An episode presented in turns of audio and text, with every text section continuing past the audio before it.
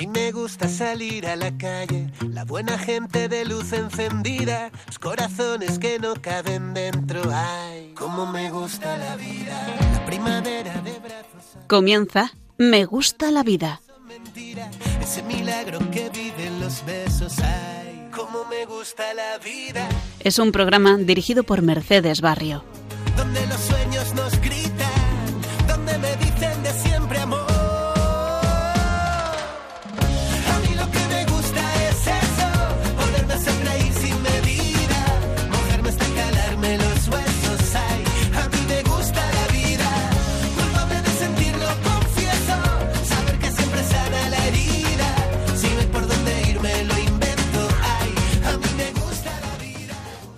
buenas tardes, queridos oyentes de Radio María.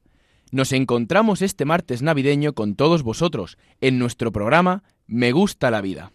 Todos los voluntarios del programa os, da- os damos la bienvenida. Hoy estamos con vosotros Patri Bukielska. Hola Patri, ¿qué tal? Hola, buenas tardes. Mercedes Barrio. Hola Mercedes, buenas tardes. Hola Pablo. Y quien les habla, Pablo Esteban. También contaremos con la presencia por teléfono del padre José Manuel Orcajo, párroco de la parroquia San Ramón Nonato en Madrid, que nos ayudará a abordar el tema de hoy. En este ambiente navideño en que nos encontramos, queremos hacer un programa un poco especial. Por un lado, acabamos de celebrar hace unos días el acontecimiento del nacimiento de nuestro Señor, que cambió el curso de la historia de la humanidad. Y por otro lado, dentro de poco cerraremos el año civil 2022 y daremos la bienvenida al año nuevo 2023. Y haciendo un repaso de este año con respecto a la defensa de la vida humana a nivel mundial, podemos decir que ha tenido muchas luces y muchas sombras. Pues así es, Pablo. Muchas luces, porque ha habido acontecimientos muy positivos en la cultura de la vida, como enseguida os recordaremos, pero también muchas sombras, porque la deshumanización también sigue presente y creciendo en nuestra sociedad, y siempre nos parece que el mal crece mucho más rápido que el bien. Pues justamente de eso queremos hablar, porque ante estas luces y sombras, el Señor nos llama a vivir con esperanza cristiana, esa esperanza que debe guiar nuestra vida y que es el motor de nuestra fidelidad en la defensa de la vida. Si os parece, vamos a traer a la memoria titulares de esas noticias que tienen que ver con la cultura de la vida. Unas de ellas sombras muy grandes, pero otras que nos llenan de alegría y de fuerza para seguir poniendo nuestro granito de arena defendiendo a los más débiles. Hay muchas, pero hemos escogido cinco sombras y cinco luces publicadas en la revista Religión en Libertad. Por ejemplo, leemos. El informe anual de la multinacional de los abortos Planet Parenthood eh, señala que en 2020 fue un buen año para ellos, lo que para el gigante se traduce en cifras récord para la defensa para la defensa de la vida en el mundo se convierte en una verdadera catástrofe humanitaria. Solo en el 2020 se abortó en sus centros a 383.460 bebés, un aumento de casi 30.000 no nacidos en comparación con el año anterior, un dato que asusta cuando se analiza que Parent, eh, Planned Parenthood mata a 1.050 bebés en abortos cada día, 44 cada hora. La verdad es que son números, son números terroríficos. Esto significa que en el tiempo en el que nuestros queridos oyentes están escuchando este, este programa, 44 niños van a ser asesinados en las clínicas de Planned Parenthood. Eh, es una sombra muy grande, pero desde aquí rezamos y tenemos, de- dedicamos todo nuestro esfuerzo para que estos números cada vez sean más pequeños. Continuamos. Gracias a la nueva ley del aborto impulsada por el Gobierno de coalición, las jóvenes de 16 años podrán interrumpir el embarazo sin necesidad de que los padres den su consentimiento. Esto la verdad es que es, bastante, bastante llamativo el hecho de que si quieres ir, si tu hija de 16 años quiere irse de excursión al Museo de las Ciencias, que está a 5 minutos andando del colegio, no le dejan salir del instituto sin, sin una autorización firmada, pero si quiere interrumpir el embarazo que lleva sin dar cuenta de ello a sus padres y quiere asesinar al bebé que lleva en su tripa, eso sí que lo puede hacer sin necesidad de consentimiento paterno. En el primer aniversario de la ley de la eutanasia, que entró en vigor el 25 de junio del 2021, al menos 172 personas han terminado su vida por este procedimiento en España. 172 personas, que significa 172 fracasos de la cultura del cuidado y de, y de este esfuerzo que tanto hemos defendido en este programa de, de, acompañar a los enfermos, de dar un sentido a esta, a esta etapa final de la vida que no por ser la última es la menos importante o tiene menos dignidad que las anteriores.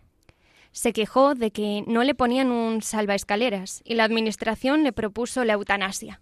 La veterana del ejército y exatleta paralímpica, Christine Gauthier, denunció ante el Parlamento de Canadá la proposición que le hizo un asistente. Señora, si está realmente tan desesperada, podemos brindarle asistencia médica para que muera. La lectura de esta noticia es muy clara. Es mucho más barato una inyección que poner un salvaescaleras. La lectura es clarísima. Es el valor de, de la vida humana depende del precio y del coste para la sociedad que suponga mantenerla. El Senado aprobó a primeros de abril la proposición de ley que impulsó el PSOE para modificar el Código Penal y así castigar a los provida que rezan o se concentran cerca de los abortorios. Las penas ascenderán a entre tres meses y un año de cárcel, además de sanciones como trabajos en beneficio de la comunidad. Ya hicimos un programa sobre, sobre este tema en, en, Me Gusta la Vida en este año, pero, pero no hay mucho más que decir. Se atenta a las libertades fundamentales, los derechos más básicos de una sociedad democrática, como es la libertad de expresión, la libertad de, la libertad de culto, y se nos aprueba. Y todo esto se hace en el Senado mediante aplausos y luego con titulares positivos en los medios. Bueno, pues ahora vamos con las luces. Un tribunal alemán reconoce el derecho a rezar ante clínicas abortistas sin obstruir el paso. Bueno, parece que los alemanes tienen un poco, los políticos alemanes tienen un poco mayor de conciencia democrática y de los derechos fundamentales que los españoles. Esperemos que en este año 2023 nuestros queridos políticos españoles sigan el ejemplo de los alemanes y reconozcan el derecho fundamental al culto y a rezar donde a uno le plazca y de la forma que a uno le plazca. La Corte Suprema de Estados Unidos anuló la histórica sentencia conocida como Roe contra Wade, que desde 1973 garantizaba el derecho al aborto en el país. En Me Gusta la Vida, en nuestro programa, también dedicamos un día a hablar de este tema que consideramos sin ninguna duda la mayor victoria, la más la luz más grande de todo el movimiento Provida, porque como ya saben nuestros queridos oyentes, ha eliminado eso que se suponía que en Estados Unidos el derecho al aborto era un derecho constitucional. Ya no es un derecho constitucional y por tanto los parlamentos de los diferentes estados pueden legislar libremente sobre él. Es un gran paso porque su ejemplo puede ser seguido por otros países y otros estados en Europa. Proyecto Infants no deja de crecer. Ayuda a bebés de familias en apuros a través de las parroquias. Cada vez más vemos cómo surgen todas estas iniciativas que suman fuerzas y suman esfuerzo para, para, defender y promover la cultura de la vida en nuestra sociedad. Rezamos y animamos para que este año 2023 estas asociaciones sigan con fuerza y se multipliquen sus esfuerzos. En noviembre de este año, un sinfín de políticos, personalidades y pensadores pro vida se encuentran encontraron defendiendo el derecho a la vida y la familia en un fin de semana que ha aunado un rosario de relevantes congresos internacionales en Washington, Ciudad de México o Madrid.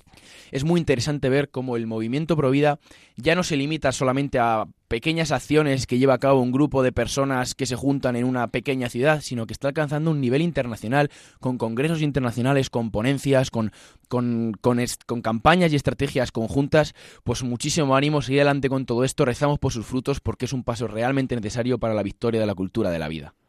Majadahonda, localidad madrileña de casi 80.000 habitantes, acaba de aprobar el que será, sería el proyecto Provida más ambicioso a nivel municipal y para el que destinará más de 100.000 euros anuales con el objetivo de salvar numerosas vidas. Pues son 100.000 euros más que antes no estaban destinados. Una gran noticia y rezamos y animamos desde aquí a todos los consistores municipales a que incluyan en esos presupuestos muchos cientos de miles de euros más para la defensa de la cultura de la vida en nuestro país. Pues antes de seguir con nuestro programa, ya hemos terminado esta, este comentario sobre las cinco luces y cinco sombras, vamos a escuchar una canción muy conocida por todos, Color Esperanza, de Diego Torres, canción llena de optimismo, que nos recuerda que el esfuerzo de la siembra terminará dando los frutos de la cosecha, y que siempre es mejor brillar con nuestras obras que permanecer de espectadores. Escuchamos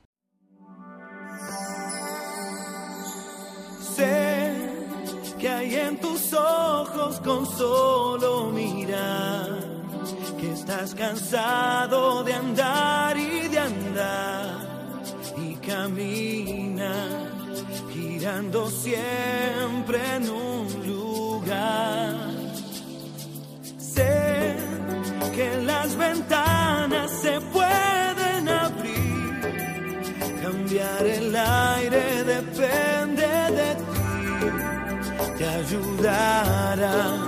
Vale la pena una vez más saber que se puede, querer que se pueda, quitarse los miedos, sacarlos afuera, pintarse la cara, color esperanza, tentar al futuro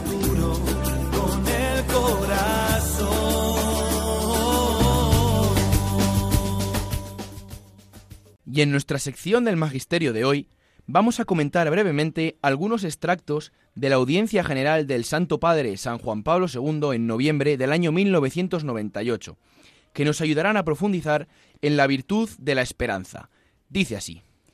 San Pablo subraya el vínculo íntimo y profundo que existe entre el don del Espíritu Santo y la virtud de la esperanza. La esperanza, dice en la carta de los romanos, no defrauda, porque el amor de Dios ha sido derramado en nuestros corazones por el Espíritu Santo que nos ha sido dado.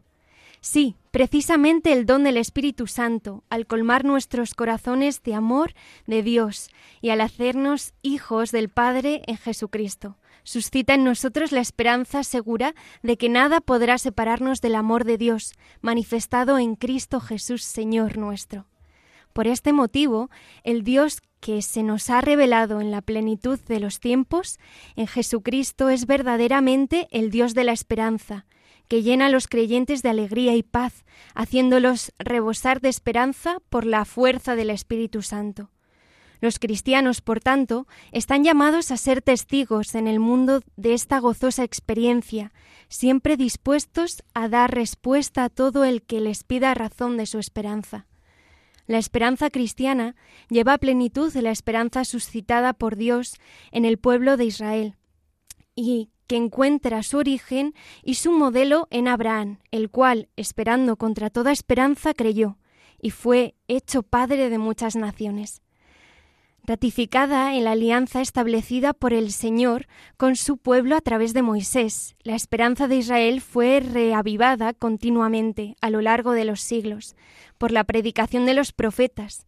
Por último, se, concretó en la promesa de la efusión escatológica del Espíritu Santo de Dios sobre el Mesías y sobre todo el pueblo. En Jesús se cumple esta promesa. No sólo es el testigo de la esperanza que se abre ante quien se convierte en discípulo suyo, Él mismo es, en su persona y en su obra de salvación, nuestra esperanza, dado que anuncia y realiza el reino de Dios. Las bienaventuranzas constituyen la carta magna de este reino. Las bienaventuranzas elevan nuestra esperanza hacia el cielo, como hacia la nueva tierra prometida, trazan el camino hacia ella, a través de las pruebas que esperan a los discípulos de Jesús. Bueno, la verdad es que es muy interesante esta, esta, esta parte de la audiencia, cómo centra todo el foco de la vida del cristiano en la esperanza. Y, me llama mucho la atención que el Papa, eh, citando, parafraseando a San Pablo en la carta a los romanos, invita a los cristianos a rebosar de esperanza. Y este rebosar de esperanza no está vinculado o no depende de las circunstancias no depende de la legislación aprobada, no depende de los políticos que estén al cargo, ni depende de, de, nada, de nada de la sociedad. La única razón de nuestra esperanza es que Jesús ha venido al mundo, ha resucitado y nos ha abierto las puertas del cielo. Y eso es, y esa es la esperanza, y, y, eso es lo que tenemos que pensar los cristianos. Cuando, cuando veamos todas las malas noticias, todas estas sombras de las que hablábamos anteriormente en la lucha de la vida, da igual, nuestra esperanza no depende de eso. Nuestra esperanza no depende de las, de las, de las sentencias que salgan en los tribunales. Es, es importante, Pablo, eh, fíjate en esta, en esta frase que pone de el Dios de la esperanza que llena a los creyentes de alegría y paz, ¿no? haciéndonos rebosar de esa esperanza. Eh, yo pensaba cuando estabas hablando, ¿no? Que muchas veces nos indignamos y, y nos enfrentamos un poco con, con, con, ideas y con pensamientos muy contradictorios, ¿no? De, de lucha, de rabia, de, de, frustración, ¿no? Cuando vemos eh, todas estas todas estas leyes en contra de la vida humana, ¿no? Y, y, y tan destructivas para el ser humano. Y sin embargo, aquí el, el, Santo Padre nos lo dice, ¿no? que, que llena, la, el Dios de la esperanza llena a los creyentes de alegría y paz. La actitud de todos los discípulos, los que queremos ser discípulos de Cristo, eh, tiene que ser una actitud de alegría y de paz. Es decir, eh, pensar que cuando, cuando nos encrespamos ¿no? y cuando nos, nos frustramos porque estas leyes eh, nos destruyen y van a hacer tanto daño a tantas personas, que eso es verdad. Por otro lado, tenemos que levantar los ojos al cielo ¿no? y decir, em, somos sembradores de esperanza, somos sembradores de alegría y de paz. Lo que pasa que no es la paz ni, ni la que da el mundo, ni la alegría que da el mundo. Eh, entonces, en estas palabras es donde tenemos que encontrar el verdadero sentido de nuestra, de nuestra defensa de la vida humana, ¿no? Y, de hecho, el, último párrafo que hemos leído, que afirma, afirma el Papa San Juan Pablo II que las bienaventuranzas elevan nuestra esperanza hacia el cielo, trazan el camino. Es decir, las, bienaventuranzas son el camino de nuestra esperanza. Y claro, uno se pone a pensar en las bienaventuranzas y las bienaventuranzas no son felices los que tienen mayoría en el Parlamento, Felices los que consiguen cerrar 200 clínicas abortistas. No, no, las bienaventuradas son felices los pobres, felices los que lloran, felices los que tienen hambre y sed, felices los perseguidos. Y si nosotros hemos leído las, las cinco sombras de antes, se cumplen las bienaventuranzas a la perfección. La vida humana es perseguida, nosotros tenemos sed de justicia, sed, sed de leyes justas, sed de entonces, precisamente en estas pruebas que experimentamos los cristianos y que experimenta el, el, movimiento Provida en la sociedad actual, precisamente en estas pruebas es donde está nuestra esperanza. Y de hecho, de hecho me atrevería a decir, si nos fuera, si nos fuera mejor, si no tuviéramos estas persecuciones, a lo mejor tendríamos que, no, no tendríamos esa misma esperanza, porque, porque precisamente es a través de la persecución por la que tenemos la esperanza del cielo. Sí, el, el Evangelio dice eh, lo de alcanzaréis o se os dará el ciento por uno con tribulación. Efectivamente. Eso no, habitualmente no lo hemos, no, parece como la letra pequeña, pero es, es real, ¿no? Y es lo que tú dices. Em, esto, es un, esto es una contradicción y Cristo desde el primer momento eh, hubo esa contradicción, ¿no? El que quiso elegir y el que quiso seguir a Cristo Em, pues nuestros primeros hermanos ¿no? fueron tan perseguidos, los mártires, los bueno, pues ahora nos toca seguir defendiendo la vida, que, que es eh, de alguna manera es un punto crucial en, a nosotros como católicos, no solamente para los católicos, ¿no? pero que, que, efectivamente vamos a tener esa persecución siempre. Y eso no es un impedimento ni ningún hándicap. Pues si te parece, Patri, seguimos con el siguiente párrafo de esta audiencia general del Santo Padre San Juan Pablo II de noviembre de 1998. La, la, doctrina de la Iglesia concibe la esperanza como una de las tres virtudes teologales que Dios derrama por medio del Espíritu Santo en el corazón de los creyentes. Es la virtud por la que aspiramos al reino de los cielos y a la y a la vida eterna como felicidad nuestra, poniendo nuestra confianza en las promesas de Cristo y apoyándonos no en nuestras fuerzas, sino en, en los auxilios de la gracia del Espíritu Santo. Al don de la esperanza hay que prestarle una atención particular, sobre todo en nuestro tiempo, en el que muchos hombres, y no pocos cristianos, se debaten entre la ilusión y el mito de una capacidad infinita de autorredención y de realización de sí mismos, y la tentación del pesimismo al sufrir frecuentes decepciones y derrotas. Muchos peligros se ciernen sobre el futuro de la humanidad, y muchas incertidumbres graban sobre los destinos personales y a menudo algunos se sienten incapaces de afrontarlos. También la, crisis del sentido de la existencia y el, enigma del dolor y de la muerte vuelven con insistencia a llamar a la puerta del corazón de nuestros contemporáneos. El mensaje de esperanza que nos viene de Jesucristo ilumina este horizonte denso de incertidumbre y pesimismo. La esperanza nos sostiene y protege en el buen combate de la fe. Se alimenta en la oración, de modo muy particular en el Padre nuestro, resumen de todo lo que la esperanza nos hace desear. Hoy no basta despertar la esperanza en la interioridad de las conciencias, es, preciso cruzar juntos el umbral de la esperanza.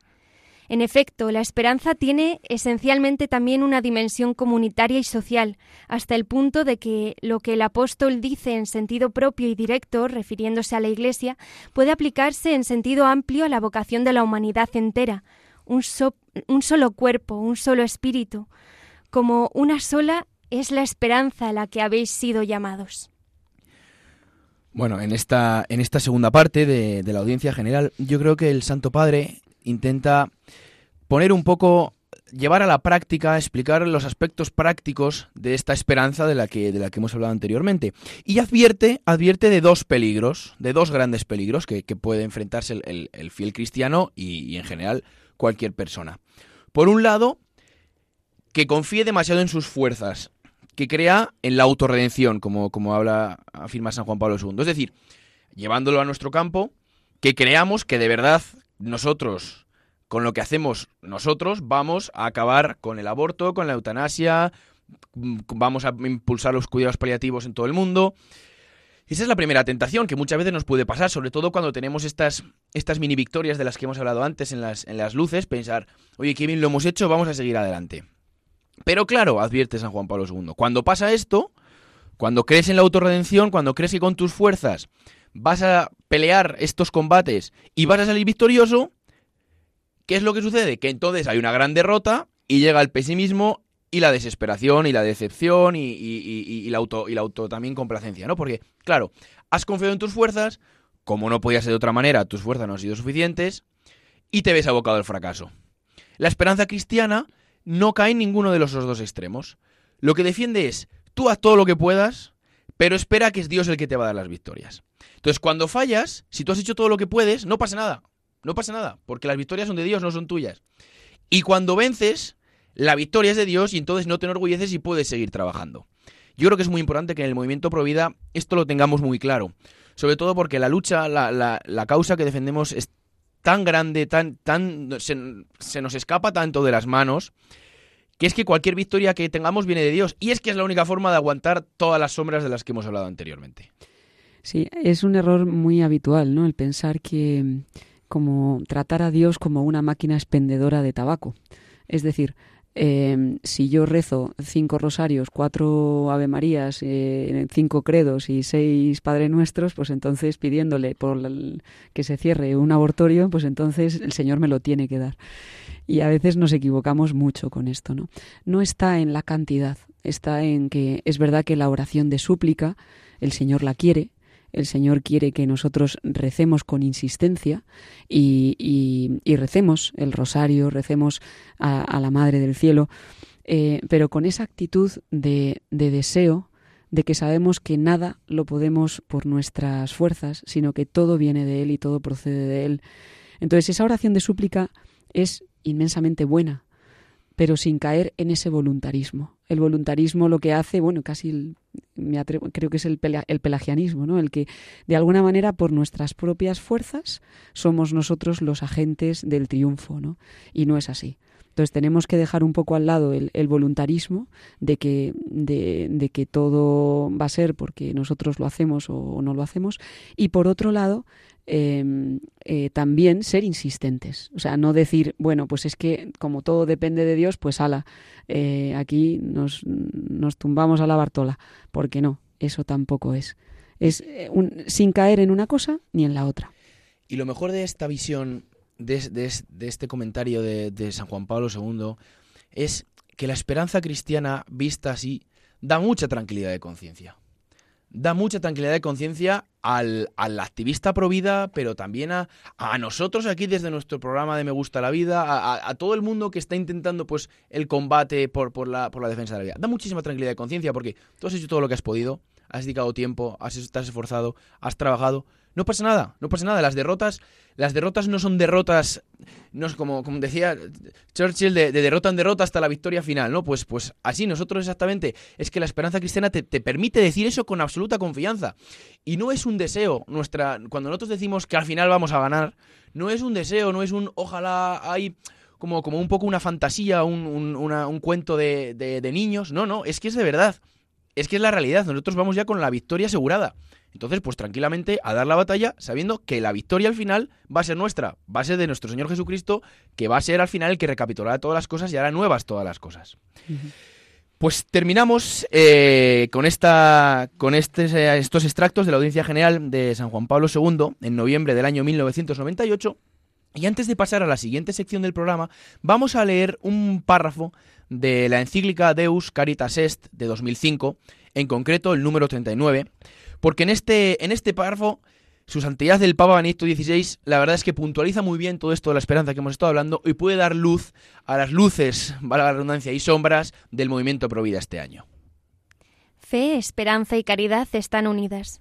La esperanza se relaciona prácticamente con la virtud de la paciencia, que no desfallece ni siquiera ante el fracaso aparente, y con la humildad, que reconoce el misterio de Dios y se fía de él incluso en la oscuridad. La fe nos muestra a Dios, que nos ha dado a su Hijo, y así suscita en nosotros la firme certeza de que realmente es verdad que Dios es amor. De este modo transforma nuestra impaciencia y nuestras dudas en la esperanza segura de que el mundo está en manos de Dios y que no obstante la oscuridad al final vencerá Él, como luminosamente muestra el Apocalipsis mediante sus imágenes sobrecogedoras. La fe, que hace tomar conciencia del amor de Dios revelado en el corazón traspasado de Jesús en la cruz, suscita a su vez el amor. El amor es una luz, en el fondo la única, que ilumina constantemente a un mundo oscuro y nos da la fuerza para vivir y actuar. El amor es posible, y nosotros podemos ponerlo en práctica porque hemos sido creados a imagen de Dios. Vivir el amor y así llevar la luz de Dios al mundo. Claro, cuando, cuando hemos leído antes las, las, las malas noticias de este año, en concreto, pues por ejemplo, esta última de, de, de la aprobación de, de, la nueva ley del aborto en España, una de las leyes del aborto más injustas de toda Europa. Claro, nuestro corazón es normal que se llene de impaciencia y de dudas, como, como, como afirma aquí el Papa Benedicto XVI. Pero estas impaciencias y dudas, y dudas que surgen en nuestro corazón, en realidad son un poco nuestra culpa. O sea, no, no, no tendrían por qué estar ahí. No, tenemos que intentar luchar contra ellas. Porque la fe, como ha afirmado Benito XVI, nos muestra que Dios tiene es el Señor de la historia. Otra frase también que, que dirá el Papa Benito XVI. Y que Él controla el resultado final de esta batalla. Entonces, tenemos que de verdad intentar frenar esa impaciencia en nuestras dudas. Y si tenemos mucha impaciencia en nuestras dudas, tenemos que revisar nuestra fe y pedirle insistentemente al Señor que nos dé el don de la fe, porque eso significa que nuestra fe todavía es pequeña, porque como dice el Evangelio, si nuestra fe fuera como un granito de mostaza, es que no solamente venceríamos nuestra impaciencia y nuestras dudas, es que podríamos mover montañas. Sí, Pablo, y, y, también recordar una cosa, ¿no? Yo creo que para terminar con este, con este texto, y es que eh, nosotros estamos aquí no para, no para hablar de amigos y de enemigos, es decir, eh, hemos tenido el don de la fe, se nos ha dado, y, y, lo que nos pide el Señor es que hagamos el bien. Todos los discípulos de Cristo tenemos que hacer el bien. Y sembrar el bien es defender la vida. Y eso es lo que tenemos que hacer, ni más ni menos. No hay eh, ganadores de, de, diríamos, ¿no? Pues sobre enemigos que están a favor, en contra, sino tenemos un don que se nos ha dado, que es la luz de Cristo. Y eso es un don, el mayor don que podemos tener en esta vida. Ese don, nuestra vida tiene que ir toda ella dirigida y destinada a darlo. A darlo, el que lo quiera recibir y a darlo como un tesoro. El que lo quiera recibir, que lo reciba, el que no, lógicamente, pues se lo pierde, pero que nosotros siempre estemos disponibles para dar, no con esa mentalidad de amigos, enemigos, sino hacer el bien. Eso es lo que quiere el Señor que hagamos, ¿no? Y que de alguna manera lo que está diciendo aquí el Papa Benedicto, ¿no? Con la humildad que reconoce el misterio de Dios y se fía de él incluso en la oscuridad. Creo que ese es el, el mensaje y el, y el propósito que también para nosotros en este programa queremos llevar a cabo. Pues si os parece, terminamos nuestra sección del Magisterio con una canción del grupo Hakuna, llamada Sencillamente, donde nos recuerda el valor real de las tres virtudes teologales que el Señor nos regala en nuestro bautismo. Escuchemos. Creo sencillamente quiero disfrutar de la serenidad del creer. Desligar el creer del sentir. Creo mi Dios y basta. Te creo en tus misterios sin entender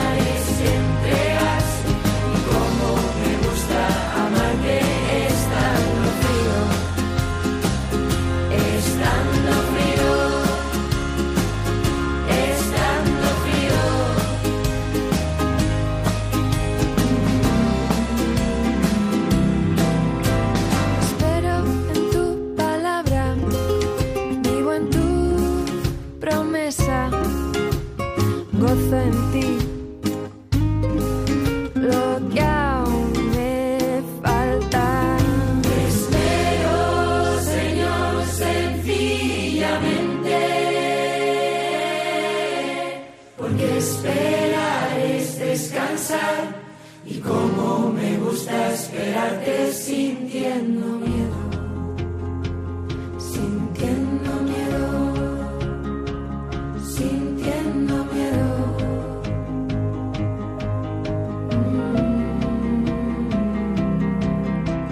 Creo,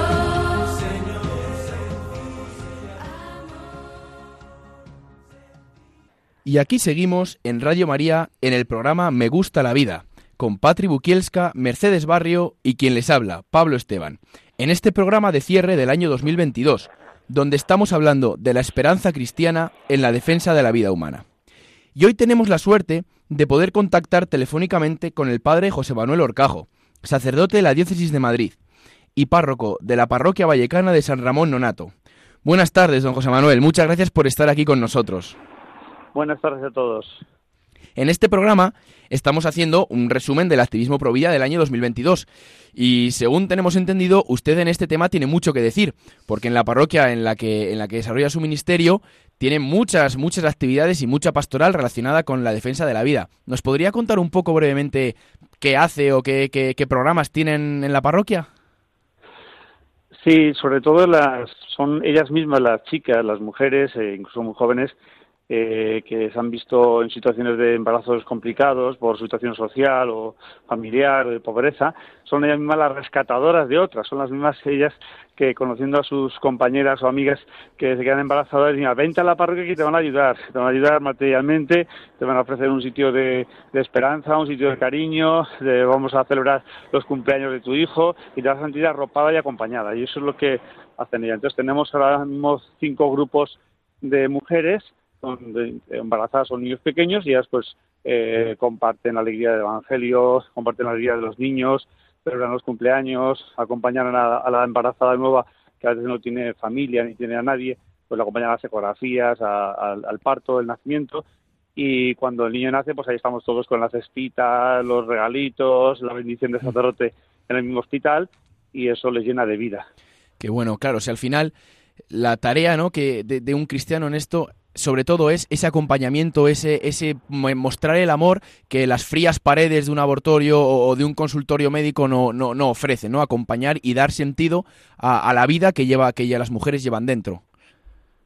Sí, porque mm, muchas de ellas, claro, cuando se quedan embarazadas, les entra miedo, entra mucho susto y todo se pone cuesta arriba, todo son dificultades y parece que se viene abajo todo. Entonces, cuando hay una mano amiga, esa es la esperanza, realmente. La esperanza no es que espero que me toque la lotería, sino que, que haya, alguien amigo, alguien que puedo confiar, que dice, estoy aquí a tu lado, estoy contigo.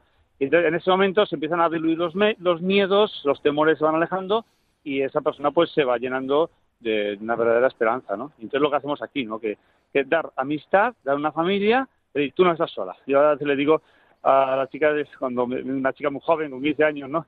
Me acuerdo una que le habíamos dado la comunión y me llamó padre, eh, quiero hablar con usted.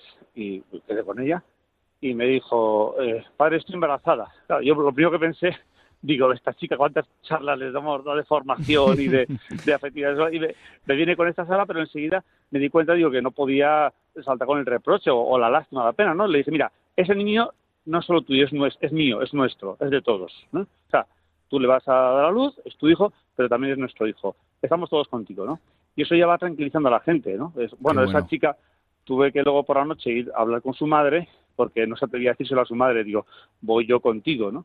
Y era católica, de misa diaria, y, y me presenté en su casa y le dije, mira, escúchala que te va a contar una historia que tienes que escucharla y, y atenderla.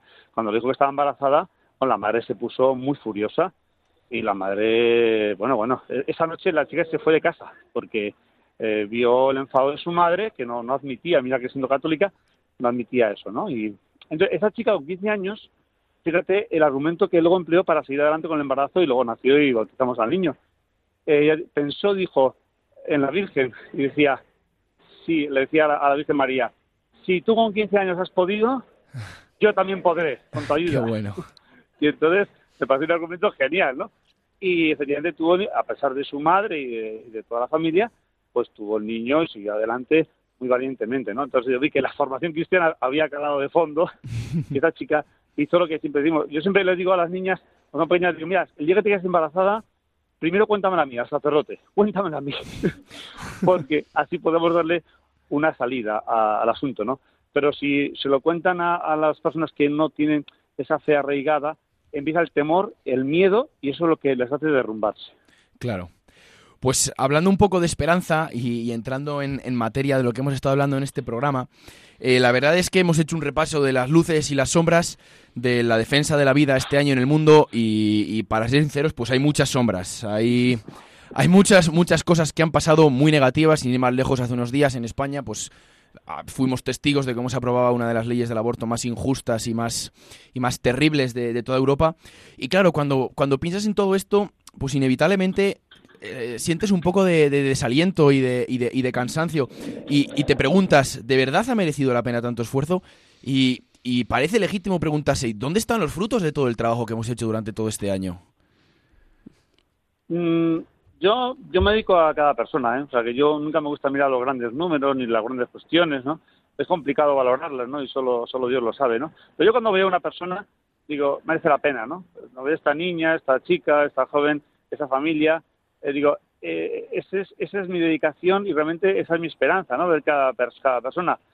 Luego las grandes estadísticas grandes números, vete a saber, ¿no? No, no, Claro. yo no, no entro en ello porque también te deprime un poquito, ¿no? Pero yo ver cada, cada caso, cada esperanza, bueno, esta misma ley que se dice, no, las niñas pueden abortar sin consultar con los padres, ¿no?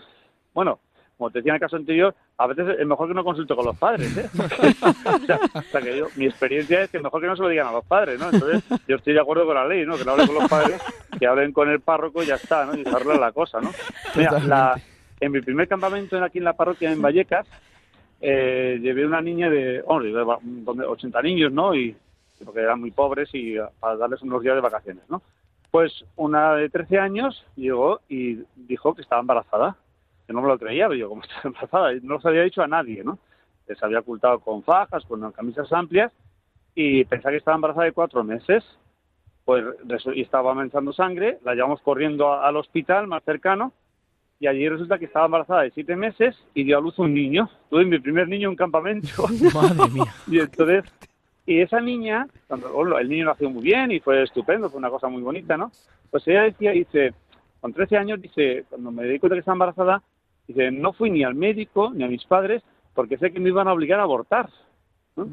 Y no se lo contó a nadie. Al primero que se lo contó fue al sacerdote en el campamento. Y ese niño, pues ahora se llama Miguel Ángel, ella tiene 11 años, ha hecho la primera comunión, un niño estupendo, que de hecho viene siempre a celebrar su cumpleaños eh, al. Claro. Campamento. Y, o sea, que te digo que, que luego la gente es, es diferente, ¿no? Es distinta. Entonces, por más que las leyes, evidentemente, tienen su repercusión educativa, pero hay un sentir de la gente que está debajo, hay un, un sentido de la maternidad y de, y de la vida que eso nunca podrán sofocarlo ni podrán eliminarlo. Yo trabajo con eso, ¿no? Con ese, esa vivencia interior que está más allá de, de las leyes. Pues, pues la verdad es que es una mm, reflexión totalmente, estamos totalmente de acuerdo y la vamos a hacer nuestra en, en este programa. Intentaremos de verdad centrarnos en, en esa vivencia, en esa experiencia, en, la persona, el individuo que está detrás, porque como decía usted, con una, unas- un solo niño que nazca gracias pues a- al esfuerzo que, se realiza en una parroquia, en un campamento mismo o, a través de las ondas radio, de, de radio, pues ya merece la pena. Pero de todas formas, hay, hay otro aspecto importante porque a veces eh, los cristianos podemos correr el riesgo de comportarnos un poco como, como Marta en el Evangelio, ¿no? Demasiado ocupados en hacer mucho, en, en, pues en muchos programas, en muchas manifestaciones, en muchas estrategias, y olvidarnos un poco de- del trato con, con nuestro Señor. Es, ¿Qué importancia tiene ¿no? para usted el elemento religioso trascendente en el activismo social católico? ¿Es, es realmente, es, es necesario, es importante mezclar las cosas de Dios con, con esas necesidades y con este trabajo humano, podríamos decir? Hombre, es que no hay otra manera de hacerlo, ¿eh?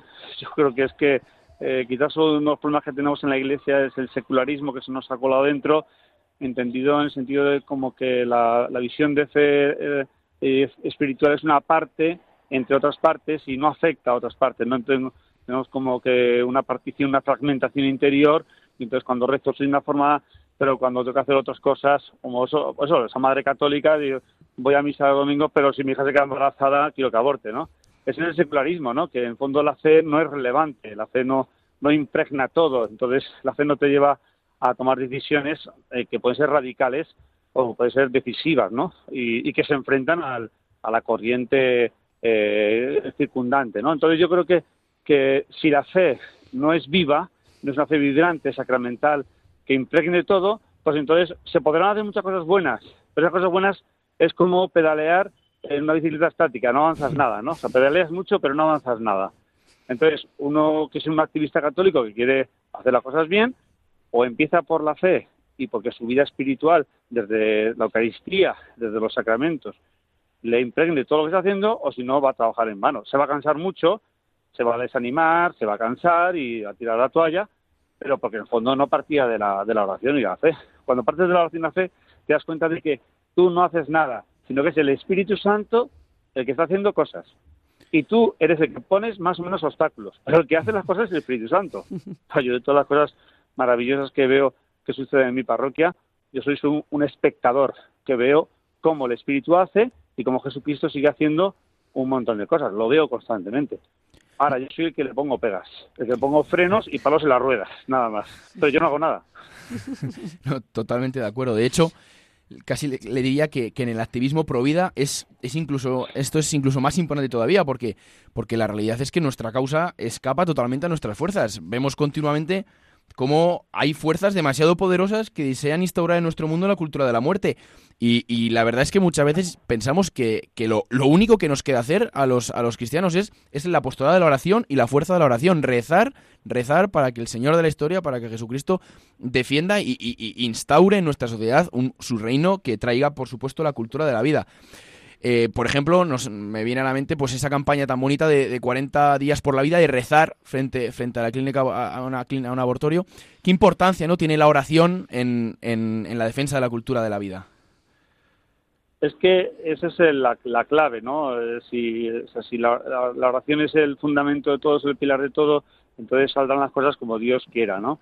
Nos daremos cuenta que simplemente eh, estamos como, digamos, nos incorporamos a una lucha, que es la lucha de Jesucristo por la vida, por la salvación, y nosotros somos meros, digamos, servidores, servidores suyos. Entonces, comenzar por la oración es fundamental para no perder el ritmo ni perder eh, la vereda, ¿no? Porque podemos eh, caminar mucho, pero en un camino equivocado. Entonces, solo nos perdemos más, ¿no? Entonces, para caminar en el camino adecuado hay que hacer oración. Entonces, caminaremos en su presencia.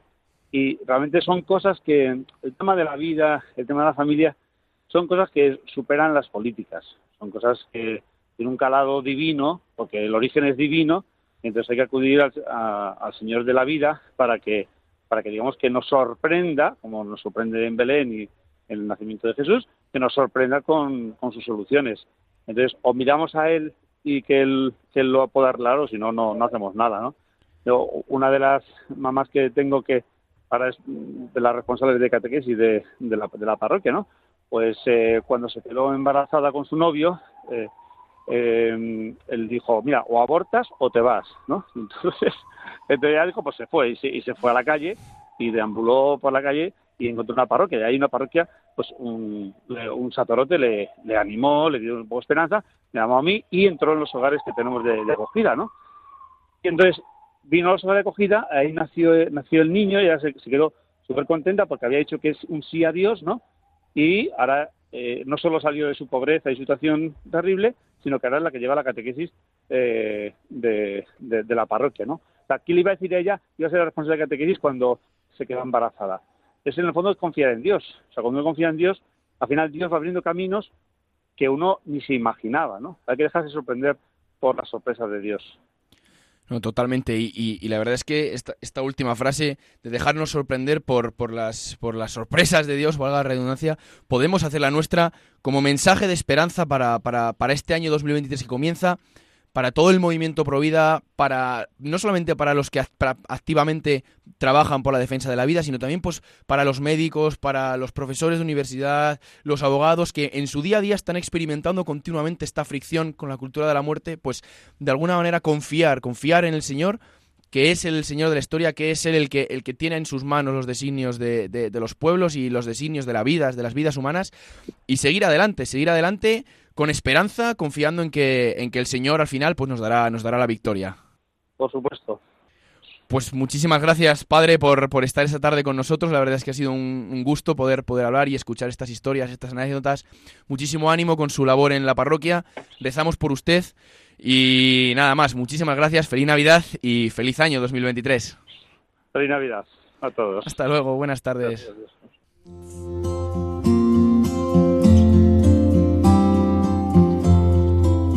Os ha nacido un Salvador, el Mesías, el Señor, dijo el ángel a los pastores. Radio María transmite cada año esta buena noticia. Gratis la hemos recibido, gratis queremos compartirla y decir a cada hombre, también para ti ha nacido Jesús, es tu Salvador. Te quiere sacar de tu desesperanza, de tu tristeza, de tus esclavitudes, de tu egoísmo, de tus situaciones de muerte.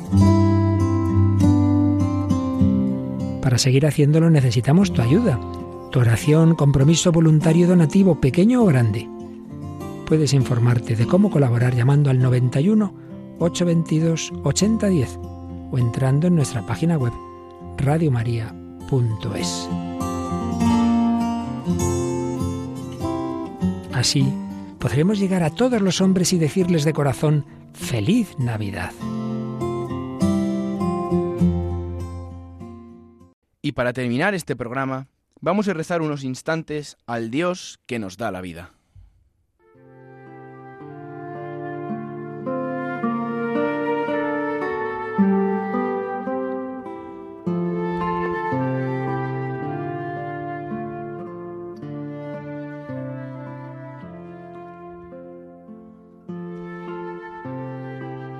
Padre amado, tú que eres toda pureza y amor universal sin medida, te pedimos que tu amor descanse en nosotros.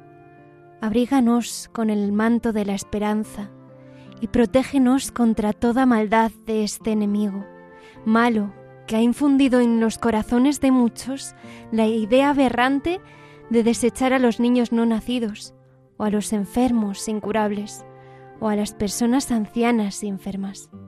Señor, tú que todo lo puedes, y no hay imposibles para ti, toca con compasión los corazones de las mujeres embarazadas que no están pensando en la maternidad y que ven en su pequeño niño que llevan en el vientre como una carga o un problema.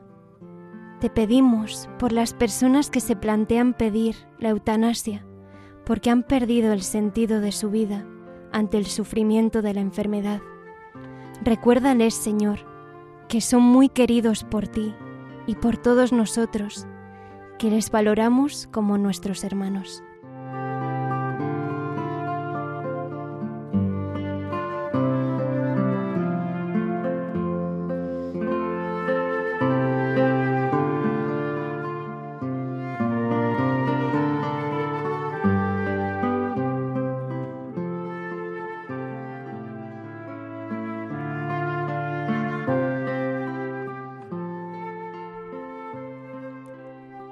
Señor Jesús, ya que mañana recordamos a los santos inocentes, ayuda a las mujeres embarazadas en riesgo de abortar. Ayúdalas a ver que el niño que llevan en su interior está hecho a tu imagen y semejanza. Te suplico, Señor, que estas madres puedan abrir su conciencia a la vida que tú mismo les has regalado y respeten y defiendan la vida de su hijo. Derrama todos tus consuelos y tu bendición sobre la vida de estas mujeres, para que se sientan amadas por ti, y libéralas de la terrible tentación de asesinar a su propio hijo. Llévate sus temores, hazles saber que su corazón debe estar lleno de amor y no de egoísmos. Hazles comprender que ya son madres.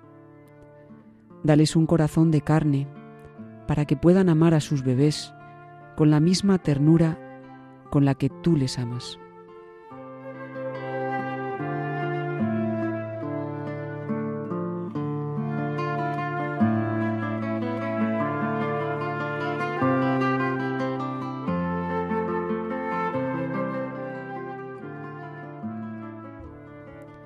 San José, custodio de Jesús y de María, te pido que cuides de todas las mujeres embarazadas. Te suplico que enseñes a los hombres que van a ser padres a afrontar con valentía y responsabilidad su paternidad y superen el miedo que puedan sentir. Que apuesten por la vida, que den un paso al frente y sean capaces de dar la cara por el hijo que han engendrado. Y a nosotros, Señor, danos fuerza y valentía para defender la vida siempre y que no nos desanimemos en la lucha contra la cultura de la muerte. Que no nos cansemos ni nos acostumbremos a ver como algo normal el que se atente contra la vida humana sin hacer nada por evitarlo. Queremos ayudarte a defender la vida que nos has regalado. Queremos ser tus mensajeros de esperanza. Ayúdanos a no tener miedo de proclamar que la vida humana es sagrada, que es un don de Dios. Gracias, Señor, por la vida que nos has dado. Jesús, niño, a quien adoramos en esta Navidad, cuida de todos los recién nacidos y los que están por nacer. Que solo tú reines en nuestros corazones y que nos colmes de tu vida eterna.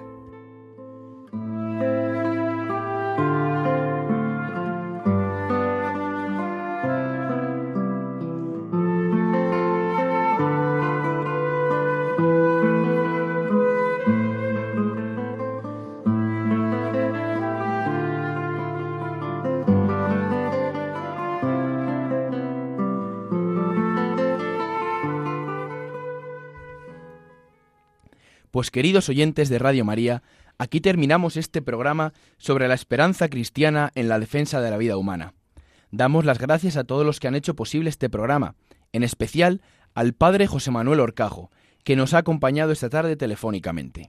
Ponemos a su disposición para comunicarse con la dirección de este programa Me Gusta la Vida un correo electrónico que es. Me gusta la vida arroba radiomaria.es. También pueden contactar con nosotros mediante las redes sociales o bien por correo postal dirigido a nuestro programa Radio María Paseo Lanceros número 2, 28024, Madrid. Y les recordamos que pueden volver a escuchar el programa o recomendarlo a algún conocido a través del podcast de la página www.radiomaria.es o pedirlo en CD para recibirlo en casa. Nos despedimos hasta el próximo programa que será, Dios mediante, el próximo 10 de enero, festividad de San Gregorio de Nisa. Muchas gracias, buenas tardes y hasta pronto.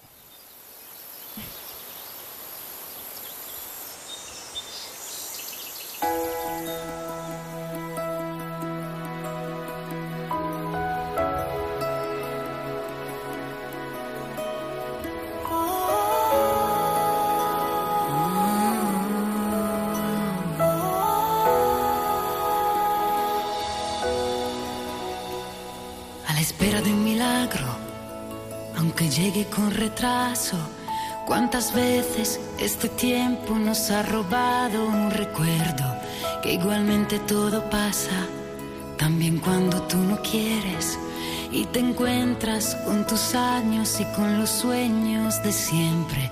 Dime Dios dónde está el valor de seguir adelante, también cuando quisieras quedarte. Dime tú dónde está el impulso que llega y que hace que al fin te levantes. Vas a salir a la calle y comenzar desde cero y darte cuenta que nadie, que nada puede robarte el futuro. Es importante. Tú eres importante.